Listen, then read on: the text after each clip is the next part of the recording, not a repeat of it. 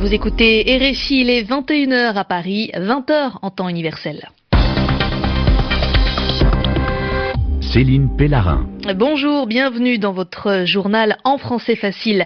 Dans cette édition, on va parler des États-Unis où le président Donald Trump vient de signer le décret qui lance la construction d'un mur à la frontière avec le Mexique. C'était l'une de ses promesses de campagne électorale. Dans l'actualité également de nouvelles colonies israéliennes en Cisjordanie occupée. C'est l'État hébreu qui a fait cette annonce, un nouveau projet de construction qui menace les espoirs de paix. Parlerons également de politique française. Le deuxième débat de la primaire de la gauche pour l'élection présidentielle vient de débuter. Benoît Hamon et Emmanuel Valls sont face à face et l'un des deux affrontera en mai prochain le candidat de la droite, François Fillon, dont la femme est au cœur d'un scandale financier. Le journal en français facile. Aux États-Unis, moins d'une semaine après son investiture, c'est-à-dire sa prise de pouvoir, le nouveau président Donald Trump marque son début de mandat avec des mesures chocs et controversées.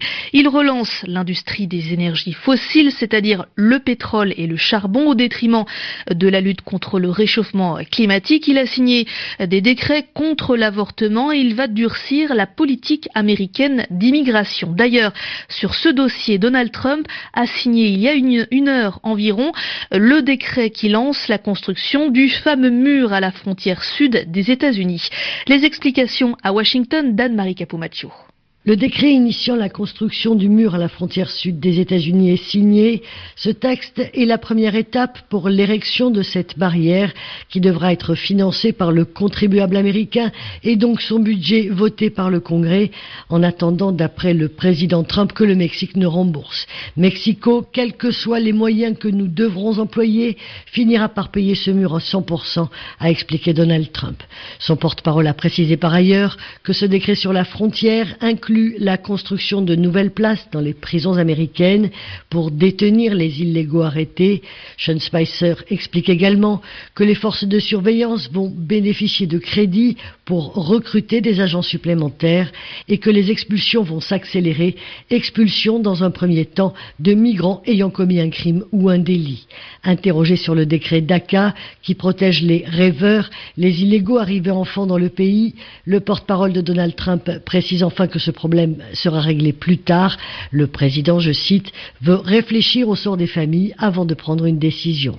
Anne-Marie Capomaccio, Washington, RFI. Et l'administration Trump qui n'a ni condamné ni salué la décision du gouvernement israélien, celle de lancer la construction de 2500 nouveaux logements dans les colonies de Cisjordanie.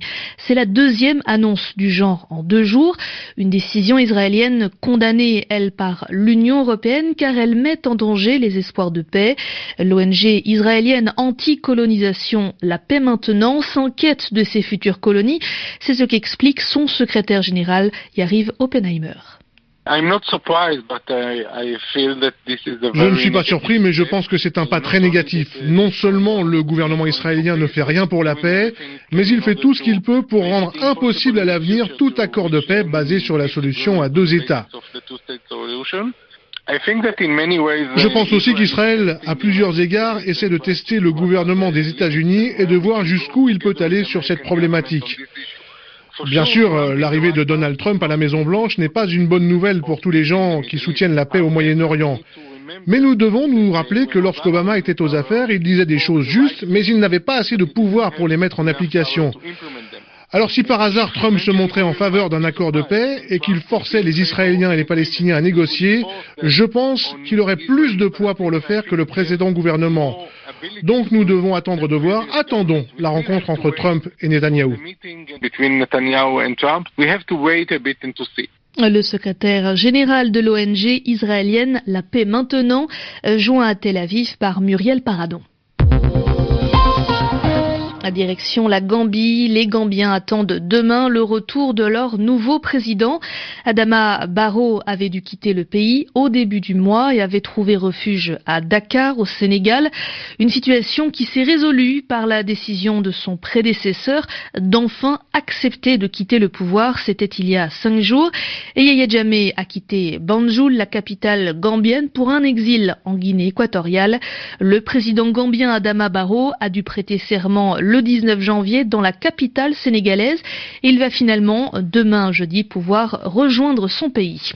Et au classement mondial de la corruption, c'est la Somalie qui est le 176e et dernier pays de cette liste, une liste établie par Transparency International. L'ONG a présenté son rapport ce matin dans la capitale allemande. Les précisions de notre correspondant à Berlin, Pascal Thibault. La corruption entraîne le rejet de la politique et favorise les populismes, mais si ces mouvements arrivent au pouvoir, la corruption qu'ils dénonçaient tend en général à augmenter. Dans son dernier rapport, Transparency International se fait l'écho de la situation politique actuelle. L'organisation cite les contre-exemples de la Hongrie, de Viktor Orban ou la Turquie du président Erdogan, deux pays où la situation s'est dégradée. Plus largement, Transparency souligne dans son rapport présenté aujourd'hui à Berlin que la corruption a augmenté l'année dernière dans le monde. Elle est jugée très élevée dans les deux tiers des 176 pays analysés dans le classement de l'organisation. Le Qatar est le pays où la dégradation était la plus sensible. Les scandales autour de la Fédération internationale de football ou ceux autour de l'octroi du mondial de 2022 à ce pays, comme les atteintes aux droits de l'homme des immigrés, ont nuit au Qatar, a expliqué le président de Transparency. Dans le peloton de tête des pays au contraire les plus vertueux, on retrouve à nouveau les pays d'Europe du Nord, comme le Danemark en tête, la Finlande, la Suède et la Norvège. L'Allemagne est en dixième position, la France à la 23e place. Pascal Thibault, Berlin RFI. L'actualité politique en France avec le débat entre les deux finalistes du premier tour de la primaire de la gauche pour la présidentielle française.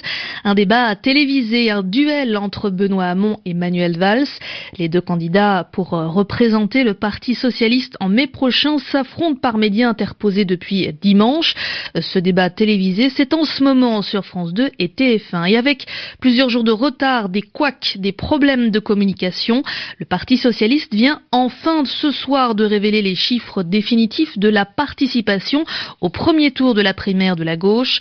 Selon les organisateurs, ce sont 1 655 000 votants qui se sont déplacés dimanche et le second tour est organisé ce week-end. À droite, François Fillon, le candidat pour la présidentielle française, fait face à un scandale.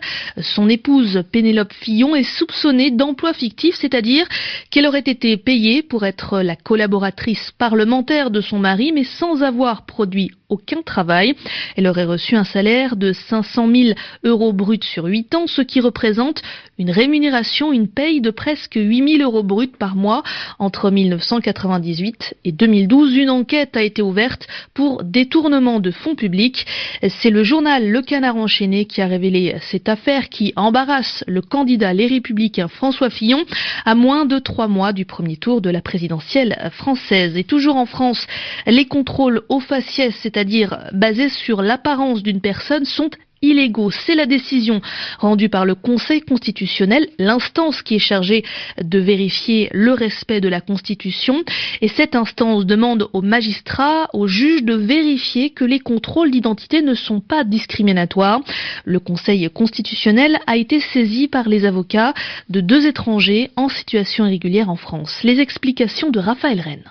Deux textes de loi étaient attaqués devant le Conseil constitutionnel. Le premier autorise les procureurs à demander des contrôles d'identité lorsqu'une infraction a été commise et qu'on en recherche les auteurs. Le second permet aux forces de police de placer un étranger en retenue après un contrôle d'identité, le temps de vérifier son droit au séjour sur le territoire français. Dans sa décision, le Conseil constitutionnel valide les deux textes, mais les sages émettent des réserves et apportent plusieurs précisions. D'abord, celle qu'un contrôle d'identité doit s'opérer sur des critères non discriminatoires, autrement dit pas en fonction de la couleur de peau de la personne visée. Ensuite, qu'un procureur ne peut autoriser ces mêmes contrôles d'identité que dans un périmètre et pendant une période déterminée de contrôle généralisé dans le temps ou dans l'espace. Or, de telles pratiques sont dénoncées depuis longtemps par les associations de défense des droits de l'homme, mais aussi par le CNRS et plus récemment par le défenseur des droits lui-même. Il revient à l'autorité judiciaire de vérifier la légalité des contrôles d'identité écrit le Conseil, en censurant et en réprimant les illégalités qui seraient commises et en réparant, le cas échéant, leurs conséquences dommageables, concluent les juges. Raphaël Rennes. Et puis, un mot de la Cannes. Deux matchs à suivre ce soir et à la 51e minute. L'Égypte qui affronte en ce moment le Ghana. Ghana déjà qualifié. 1-0 pour les Pharaons. L'Ouganda tente de venir à bout du Mali. Match nul pour l'instant.